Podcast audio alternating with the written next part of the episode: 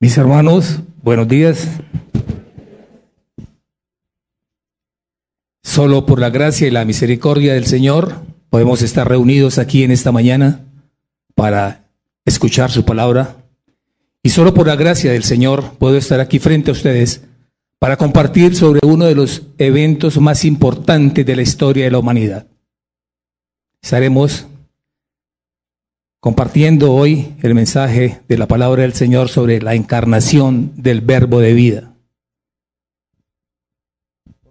Por lo que estaremos estudiando la primera carta de Juan, capítulo 1, versículo 1 al 4. La primera carta de Juan, capítulo 1, versículos 1 al 4. Así que les pediré que me acompañen a orar para que sea Dios, su Espíritu Santo, obrando en nuestros corazones y permitiéndome exponer su palabra fielmente. Oremos. Padre bueno, soberano y eterno, te suplicamos que tu Espíritu Santo obre en la vida de cada uno de nosotros y podamos ser impactados en nuestras mentes y nuestros corazones por medio de tu palabra, para poder contemplar juntos la hermosura del Verbo encarnado. Te rogamos, Señor, ser instruidos animados, corregidos y consolados por medio de tu santa palabra. Señor, te ruego que uses a tu siervo como un instrumento en tus manos y pongas tus palabras en mis labios para exponer fielmente tus escrituras para que tu pueblo sea edificado. Te lo rogamos en Cristo Señor, nuestro Salvador. Amén. Vamos a, nuestra, a nuestro texto, la primera carta de Juan, capítulo 1, versículos 1 al 4. Dice la palabra del Señor. Lo que existía desde el principio, lo que hemos oído, lo que hemos visto con nuestros ojos, lo que hemos contemplado y lo que han palpado nuestras manos acerca del verbo de vida, pues la vida fue manifestada y nosotros la hemos visto y damos testimonio y os anunciamos la vida eterna, la cual estaba con el Padre y se nos manifestó. Lo que hemos visto y oído os proclamamos también a vosotros, para que también vosotros tengáis comunión con nosotros, y en verdad nuestra comunión es con el Padre y con su Hijo Jesucristo. Os escribimos estas cosas para que nuestro gozo sea completo. Hace unos pocos días atrás, alguien me sugirió ver un video que me pareció supremamente curioso y llamativo por la forma en que llevaban a unos niños a una habitación para ver sus reacciones y ser grabados para ver cómo actuaban. El propósito de esta, este experimento, si pudiéramos llamarlo así, era poder contemplar qué hacían los niños mientras quedaban solos. Del otro lado de la habitación estaría su madre con un médico que estaría utilizando un Doppler para reproducir los latidos del corazón de la madre y que fueran transmitidos a través de un parlante y escuchados por el niño y poder apreciarlo. Al ser dejado el niño en la habitación, como es completamente natural, el niño empezó a llorar al sentirse solo y obviamente esto genera angustia Pero cuando empezó a escuchar los latidos del corazón de su madre a través del parlante, el niño comenzó a tranquilizarse, a calmarse, a sonreír, porque encontró esa conexión con lo que él pudo compartir a lo largo del periodo de gestación del embarazo con su madre. Eran los latidos de él, de su madre, que siempre escuchaba. Y eso le permitió recordar y sentir esa tranquilidad. Así que esa ese video me permitió meditar en la situación como o la relación que tuvo el apóstol Juan con nuestro Señor Jesucristo durante todo este periodo de tiempo que él pudo compartir de su vida con él, las enseñanzas que pudo recibir de él. Así que, meditando en ese tiempo que pasó Juan con nuestro Señor Jesucristo me permitió reflexionar y poder llegar a pensar en el título del mensaje para hoy, que es la encarnación del verbo de vida. Mi propósito es poderles conducir a ustedes en esta mañana a creer en ese relato genuino y verídico de las escrituras sobre la encarnación de la segunda persona de la Trinidad, así como creer el testimonio de uno que fue testigo presencial, Juan, testigo presencial de la deidad de Cristo. Porque estoy seguro que este mensaje nos llevará a aumentar nuestra fe para creer a pesar de no haber sido testigos oculares, como lo fue el apóstol Juan y los otros apóstoles. Entonces, el mensaje que pretendo argumentar para ustedes y que deseo quede grabado en sus mentes es la encarnación del verbo, es la razón de nuestra comunión y nuestro gozo. La razón del verbo es la razón, la encarnación del verbo es la razón de nuestra comunión y gozo. Así que veremos este punto, este, este texto en dos puntos. La encarnación, versículos 1 al 3a, y la comunión y el gozo, versículos 3b al 4. Entonces veremos la encarnación como el evento real y seguidamente veremos la comunión y el gozo como la exhortación de Dios a la iglesia para entender que la encarnación del verbo es la razón de nuestra comunión y gozo. Con esto en mente, entonces vamos a nuestro primer punto, la encarnación. No sé si al realizar la lectura ustedes pudieron fijarse que esta carta no contiene una introducción, una presentación como diciendo quién es el autor, no contiene un destinatario, no contiene un saludo, ni una despedida al final, si ustedes han tenido la oportunidad de leerla como las otras cartas. Sin embargo, el autor de esta carta, de quien enseñamos y creemos muy posiblemente, se trata del apóstol Juan. ¿Por qué lo decimos? Por la similitud con su mismo evangelio, por la similitud de sus palabras, por su redacción, por su testimonio altamente autoritativo y fidedigno. Porque quien escribió la carta fue alguien demasiado cercano a Jesús. Y Juan fue su discípulo amado. Él compartió su vida con Jesús.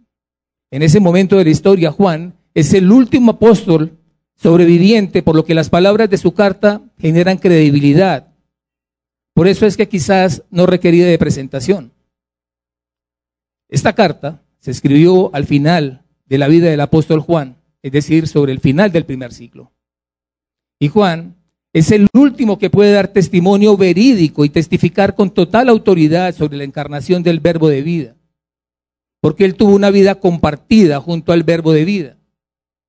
Y esto le permite tener la autoridad para controvertir a los falsos profetas que están contaminando con sus falsas enseñanzas y doctrinas, desconociendo el evento divino de la encarnación del verbo de vida.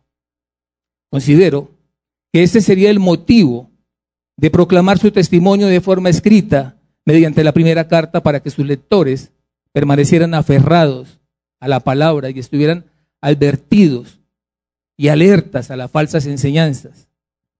Así que Juan inicia diciendo en el versículo 1, lo que existía desde el principio. Lo que existía desde el principio. ¿Notaron cómo Juan está iniciando su carta? Lo que existía desde el principio. Lo que Juan está tratando de decir es, aquí no hay nada nuevo. Está diciendo, lo que nosotros enseñamos hoy es lo mismo que nosotros enseñamos al principio, cuando estábamos con el verbo de vida lo que oímos, lo que vimos, lo que enseñamos al principio es lo mismo que enseñamos hoy.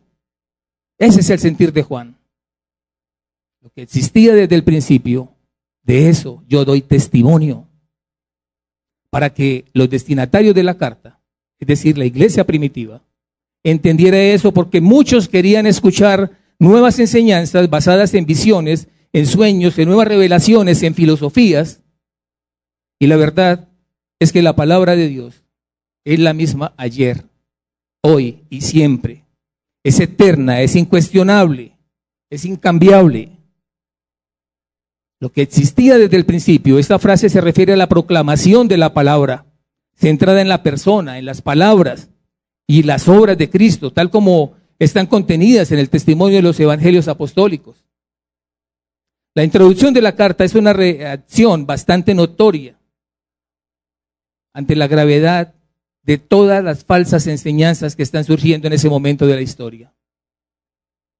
Pero, ¿qué está sucediendo? Pueden ir al capítulo 4 de la carta y ver el versículo 1. Juan le está diciendo a sus lectores, a sus destinatarios, amados, no creáis a todo espíritu, sino probad los espíritus para ver si son de Dios. Porque muchos falsos profetas han salido al mundo. Muchos falsos profetas han salido al mundo. Juan se enfoca en una exposición rotunda y contundente sobre la realidad histórica de la humanidad de Jesús, así como la certeza de la palabra. Porque su defensa apologética es para que la palabra permanezca genuina en sus destinatarios, como lo han oído desde el principio. Lo que existía desde el principio, esta frase suena como, como si ya hubiera sido escuchada anteriormente. ¿Dónde? Lo acabamos de escuchar en el Evangelio de Juan, fue escrito por el mismo apóstol.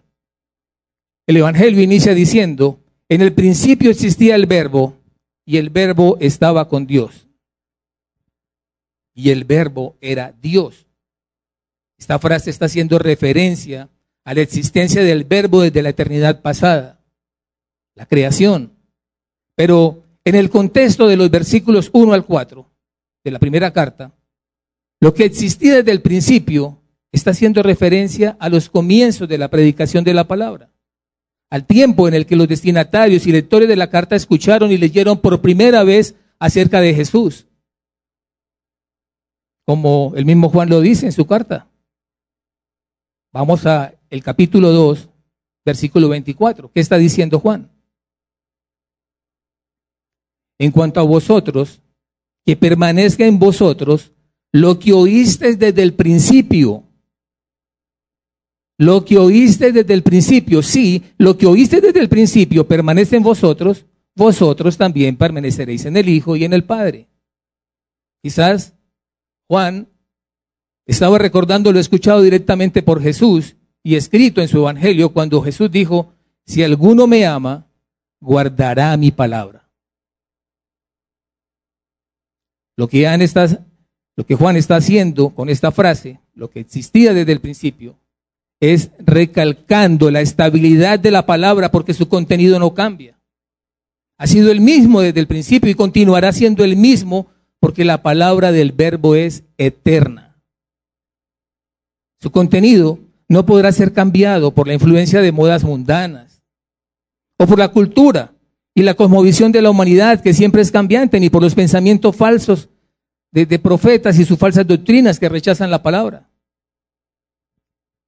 La palabra de Dios continúa y continuará siendo la misma porque es inalterable, indestructible, imborrable. Ni una letra, ni una tilde desaparecerán hasta que todo se haya cumplido, dice el Señor. La misma palabra que existía desde el principio es la misma palabra que está siendo predicada. Aquí no hay nada nuevo. Y esta es la misma palabra que hemos escuchado y en la cual hemos creído para salvación. Por eso creemos en la encarnación del Verbo, Así como creemos en su muerte, en su sepultura, en su resurrección y ascensión, a pesar de no haber sido testigos oculares como, como Juan, hemos creído por fe y no por vista. Dichosos los que no vieron y sin embargo creyeron. Somos como ese bebé de nuestra ilustración. Solo necesitamos escuchar los latidos de la palabra para recordar y creer que el verbo se hizo carne y que habitó entre nosotros. Lo que existía desde el principio. De eso doy testimonio. Ese es el sentir de Juan. Por eso testifica diciendo, nosotros lo oímos, nosotros lo vimos, nosotros lo contemplamos, que implica ver detenidamente y lo tocamos que va más allá. Es una respuesta a los falsos profetas, como diciendo, no me digan que este Cristo era un fantasma. No me digan que, que no era real, porque yo lo oí, porque yo lo vi, porque yo lo palpé, yo lo toqué. Él vino en la carne y ese es el verbo de vida. Es una respuesta a los falsos profetas, como diciendo, no me digan que este Cristo era un fantasma. Cuando Juan llama a Cristo el verbo de vida, la palabra vida es muy importante, porque en el griego hay dos palabras para, para vida. La palabra bios, utilizada como la biología, el estudio de la vida, bios, para el estudio de la vida, pero Juan no está usando aquí esa palabra. Juan no usa la palabra bios. Juan está usando la palabra Zoe, Z-O-E, que significa o implica la esencia de la vida. Este es el verbo esencia de la vida, de quien depende la vida.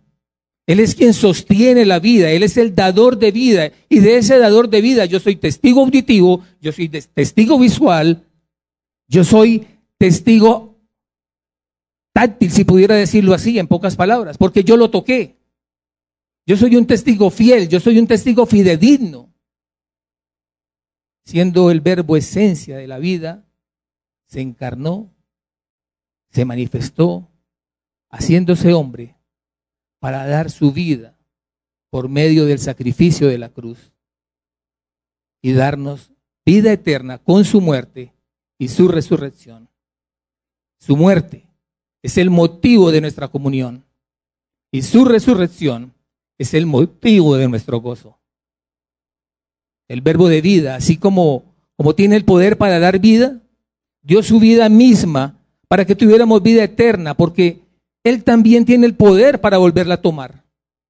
Porque Él es el verbo de vida, Él es el verbo eterno. Juan está diciendo, yo oí lo que ustedes no oyeron. Yo vi lo que ustedes no vieron. Yo palpé y toqué lo que ustedes no tocaron. Yo sé de lo que estoy hablando y ustedes no. Yo tuve una experiencia personal con el verbo esencia de vida. Es como si Juan estuviera diciendo, mi vida tuvo un comienzo, la del verbo no. Mi vida depende de alguien, la del verbo no. Él tiene la vida en sí mismo. Cristo mismo lo avaló cuando dijo, porque así como el Padre tiene vida en sí mismo, así también le dio al Hijo el tener vida en sí mismo. Él es presentado como el dador de la vida. Y lo podemos apreciar en diferentes momentos como el dador de diferentes tipos de vida, si pudiéramos decirlo de esta manera. Él es el dador de la vida física. Él dijo, Lázaro, sal fuera y Lázaro salió caminando. Él es el dador de la vida espiritual. Cuando estábamos muertos en nuestros delitos y pecados, Dios nos dio vida en Él. Él es el dador de la vida eterna. Marta y, María lo escucharon decir, el que cree en mí, aunque esté muerto, vivirá. Por eso Él es la esencia de la vida y no simplemente alguien que está vivo. Y esa vida, dice Juan en el versículo 2, fue manifestada y de esa vida yo doy testimonio de lo que he oído, de lo que he visto, de lo que he palpado y de lo que he tocado. Pero, ¿por qué Juan está rindiendo ese testimonio? Porque las falsas doctrinas de ese momento histórico estas falsas doctrinas derivadas del platonismo, tales como el gnosticismo y el docetismo de aquel entonces, estaban comenzando a infectar la iglesia primitiva con enseñanzas vanas, cerradas, enseñanzas destructoras, que están trastornando la fe de algunos, como lo advierte el apóstol Juan en su carta. Muchos que estaban con él se están retirando, se están yendo. Lo pueden ustedes apreciar ahí en el capítulo 2, el versículo 19, que es muy conocido por todos nosotros. Salieron de nosotros, pero en realidad no eran de nosotros. Juan continúa diciendo en el versículo 2, para, para eso Cristo nos ha dejado en esta tierra, para que nosotros demos testimonio de la vida que ha sido dada a nosotros y de la persona que fue nuestro dador de vida. Sin embargo, muchos de sus hijos no cumplimos con esa función. No cumplimos con esa función de ser testigos. No cumplimos con esa función de ser testigos de la vida que hemos recibido porque sufrimos de una enfermedad. No sé si haya médicos acá, pero es una enfermedad muy curiosa que se llama esquizofrenia. No esquizofrenia, esquizofrenia. Es una enfermedad contagiosa que está en todas las personas que dicen, es que, es que, es que... Y les escuchamos decir, es que ese no es mi ministerio. Es que esa no es mi personalidad. Es que ese no es mi carácter. Es que yo soy muy tímido. Es que yo no soy como otros que tienen esa facilidad para hablar. Pero nosotros sabemos que vemos a esas mismas personas, en muchos casos, hablando de fútbol, de economía, de política, de tecnología, de moda, de recetas. Y no lo vemos tímido. Lo vemos hablar con relativa facilidad. Entonces sabemos que el problema no es la personalidad, que el problema no es la timidez, que el problema no es el carácter. El problema es que sabemos, oímos, escuchamos más de fútbol, más de economía, de política, de recetas, de moda, que del mensaje que tiene que ver con su palabra. Por eso no podemos hablar de lo que no conocemos, con lo que no interactuamos. Es como cuando usted se va de vacaciones, a propósito, llegó la temporada de vacaciones, y cuando regresa quiere contarles a todos sobre su experiencia, de lo que vio, de los ríos, de las playas, de las montañas, de los parques, del viaje, la familia, la comida. Pero es febrero y todavía están contando cada detalle y decimos, ¿cuándo será que esta persona va a parar de contar?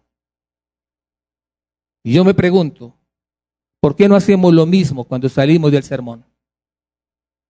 ¿Se dan cuenta de la realidad? Por eso Juan está diciendo, lo que yo oí, lo que yo vi, palpé y toqué, de eso doy testimonio. De eso yo soy testigo. Eso estoy anunciando, la vida eterna de eso que yo oí, vi, palpé y toqué. De eso yo sé y de eso yo hablo, del verbo de vida que se hizo carne, porque fue un evento real. La encarnación del verbo fue real. Y esto nos permite a nosotros ahora ir a nuestro segundo punto y preguntarnos, ¿para qué el verbo se hizo carne? ¿Para qué? El verbo se hizo carne para que fuera la razón de nuestra comunión y la razón de nuestro gozo. Juan nos dice el propósito de su testimonio, versículos 3 y 4. Lo que hemos visto y oído os proclamamos también a vosotros para que también vosotros tengáis comunión con nosotros. Y en verdad, nuestra comunión es con el Padre y con su Hijo Jesucristo. Os escribimos estas cosas para que nuestro gozo sea completo. Si parafraseamos el texto, Juan está diciendo, nosotros tenemos comunión con el Padre y con el Hijo. Nosotros queremos que ustedes tengan comunión con nosotros para que todos podamos tener comunión con el Padre y con su Hijo Jesucristo. Entonces podemos preguntarnos si nosotros estamos proclamando eso, para que todos podamos tener comunión con el Padre y con su Hijo Jesucristo. La palabra comunión viene del griego koinonía. Y la palabra koinonía, que escuchamos muchas veces, no es lo que muchas veces pensamos que es. Koinonía no es cuando venimos y salimos del sermón y nos quedamos hablando un rato ahí afuera. Eso no es lo que la palabra significa. No es salir del sermón, luego irnos a almorzar, ir a casa, compartir con los hermanos, ver una película, comer un helado, eso no es lo que la palabra significa. No es vernos entre semana nuevamente con el hermano o la hermana para compartir, comer, divertirnos otra vez, volver a pasar ese tiempo. Eso tampoco es lo que la palabra coinonía significa. Todo eso está debajo de la palabra coinonía, del significado, pero no, no lo es. El significado de la palabra coinonía es una vida entrelazada. Una vida entrelazada. De manera que Juan está diciendo, nosotros tenemos una vida entrelazada con el Padre y con el Hijo. Y si vosotros sois de Dios, también tendrán una vida entrelazada con nosotros. Una vida entrelazada es como decir, mi vida es tu vida y tu vida es mi vida. Y ahora nuestras vidas están entrelazadas con el Padre y con el Hijo. Por eso hablamos de la comunidad de creyentes, entrelazada con el Padre y con el Hijo, de la relación entrelazada que debemos tener el uno con el otro saber el nombre de mi hermano o de mi hermana, saber qué necesidad tiene, saber cuáles son sus luchas, por qué no le he vuelto a ver, por qué se está debilitando su fe. Y preguntarnos qué le estará pasando.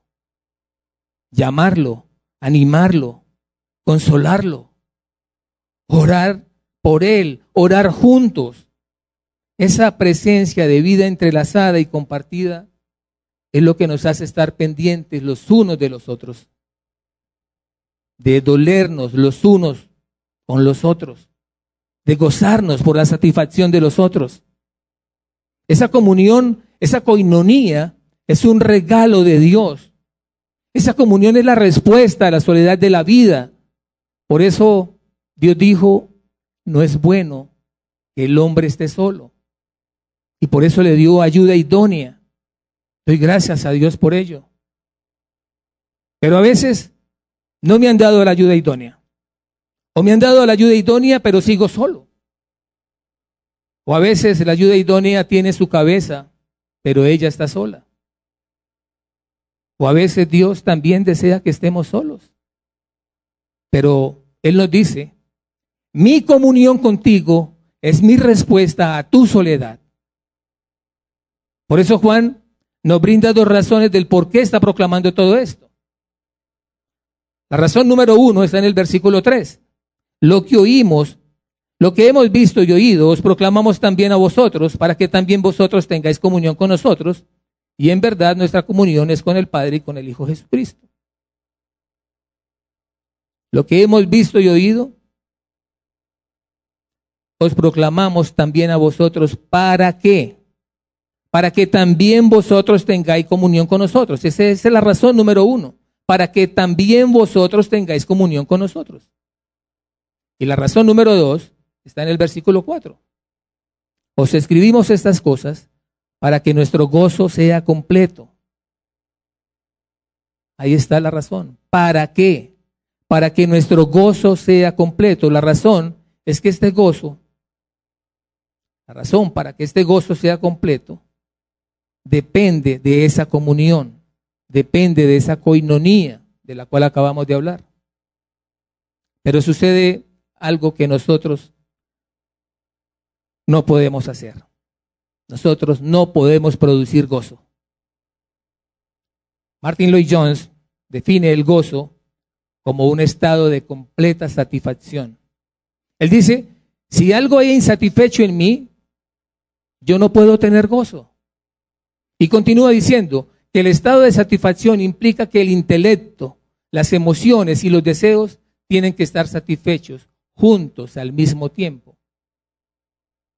Por ejemplo, si su intelecto está satisfecho porque está siendo reconocido en su trabajo, está siendo promovido, está siendo productivo y lo están aplaudiendo por lo que está haciendo, pero tiene condiciones de insatisfacción en su casa, su gozo no está completo. Su intelecto está satisfecho, pero hay un área de insatisfacción en su vida. Y él continúa diciendo, usted puede encontrar la manera de tener satisfacción en los deseos de la carne y tener satisfechos los deseos de la carne, pero su conciencia y su mente le acusan y no puede tener satisfacción. Entonces, podemos ver y entender que el gozo es un estado de satisfacción completa del intelecto, las emociones, los deseos de la voluntad. Y eso depende de Dios. Pero cuando digo que depende de Dios, digo que depende de Él porque Él es el único que lo puede producir. Pero lo que no digo es que depende de Dios a quien se lo da y a quien no se lo da. Porque el gozo depende de quién tiene una comunión con Él y quiénes no tienen una comunión con Él. Entonces, eso es importante porque tenemos dos grupos con relación al gozo. Un grupo de aquellos que no tienen gozo porque ellos nunca han tenido una comunión con el Padre y entonces no tienen gozo. Y otro grupo de creyentes que ahora tampoco tienen gozo. Eso es frecuente porque la comunión ha sido rota y la manera como ha sido rota en unas ocasiones es por el pecado. Pero en otras ocasiones es simplemente por la falta de aceptación de las condiciones que Dios ha preparado de antemano para nuestras vidas, que Él ha dirigido o ha guiado con un propósito específico. ¿Por qué? Porque no tenemos comunión con Dios. No tenemos una comunión diaria, fresca, continua, que permita que Dios día a día renueve nuestro gozo, aún en las peores circunstancias. Martin Lloyd Jones agrega que el gozo produce una especie de fuerza y poder.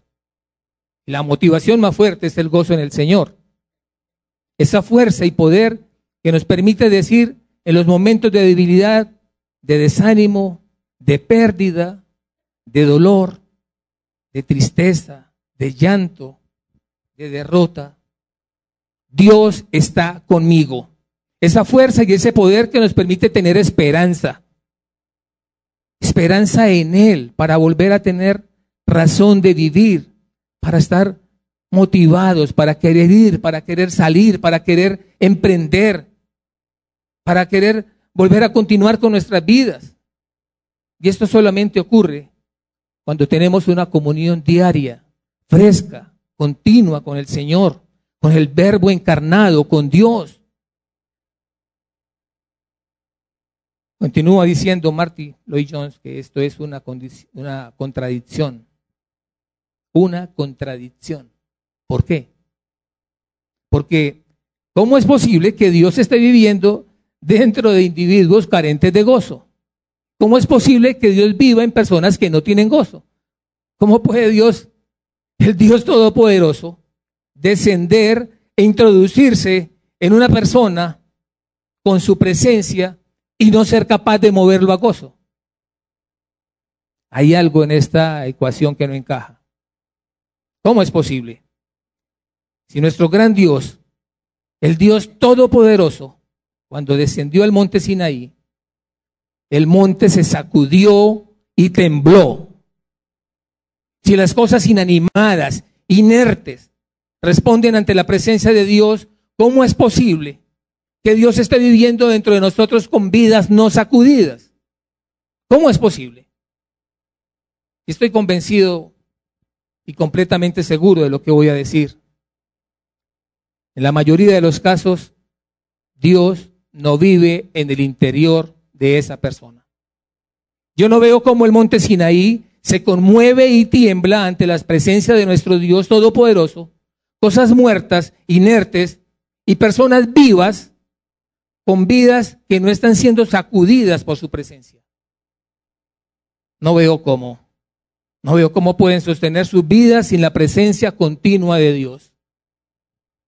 Lo que hemos oído, lo que hemos visto con nuestros ojos, lo que hemos contemplado y lo que han palpado nuestras manos acerca del, del verbo de vida, eso compartimos para que tengáis gozo en Él, para que sus vidas sean sacudidas por la encarnación del verbo de vida, por su comunión y por su gozo en Él.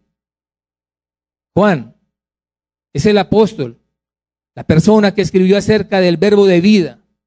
Él es la persona que escribió que el verbo se hizo carne y habitó entre nosotros.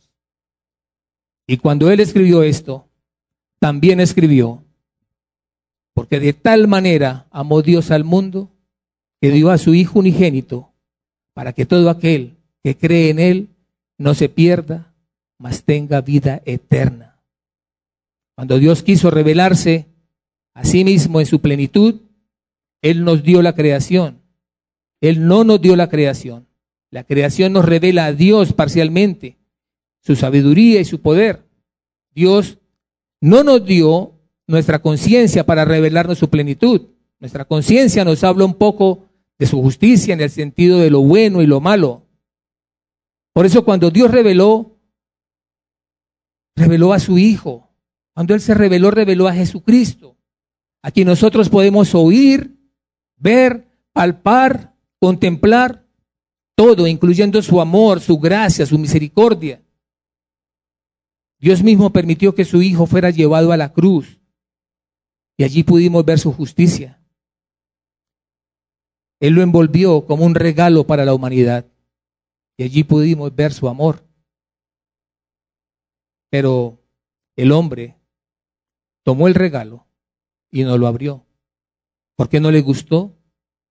Y un día le puso un moño en forma de corona de espinas con cintas que representan la sangre que corrió por el rostro y el cuerpo de nuestro Señor Jesucristo. Y el hombre clavó el regalo en la cruz sin haberlo abierto. José de Arimatea tomó el regalo que nadie quería y lo enterró, lo puso en un sepulcro y tres días después el regalo ya no estaba porque estaba caminando.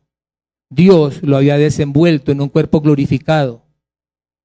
Los que habían esperado este regalo por siglos, cuando llegó el regalo no lo quisieron. Quizás pensaron que era muy poca cosa o como tenían tantos regalos, ya no les cabía uno más en sus manos. Y pensaron que este era uno más, cuando en realidad este era el único regalo verdadero, exclusivo, que no podía ser duplicado ni imitado, porque este era el único regalo genuino.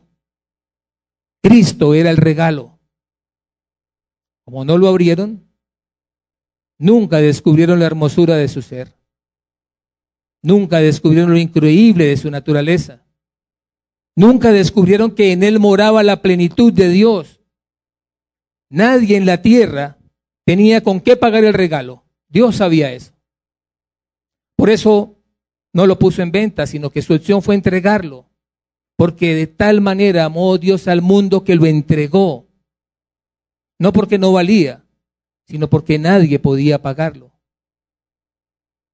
Tan caro que nadie podía pagarlo, tan barato que nadie quiso abrirlo, porque era gratuito, porque queríamos ganarlo por nuestras propias obras. El verbo de vida no solamente nos ha dado la vida, sino el perdón de nuestros pecados. Él es la sanación de tus heridas. Él es el norte para aquel que está perdido. Él es el viento debajo de las alas de aquel que está abatido. Él es la fuente de agua de aquel que está sediento. Él es el pan para el que está hambriento. Él es la calma en medio de la tormenta. Él es la razón de nuestras vidas. Él es la luz para el que está en oscuridad. Él es el único propósito de nuestra existencia. Él es el verbo encarnado. Él es la razón de nuestra comunión y la razón de nuestro gozo completo. La gloria sea a nuestro Creador, a nuestro Hacedor. Oremos. Padre, gracias por el Verbo encarnado, por tu bendito, precioso y glorioso Hijo Jesucristo, por tu Espíritu Santo, por tu palabra y por permitirnos tener comunión por medio de tu Hijo y ser Él nuestro gozo completo. Amén.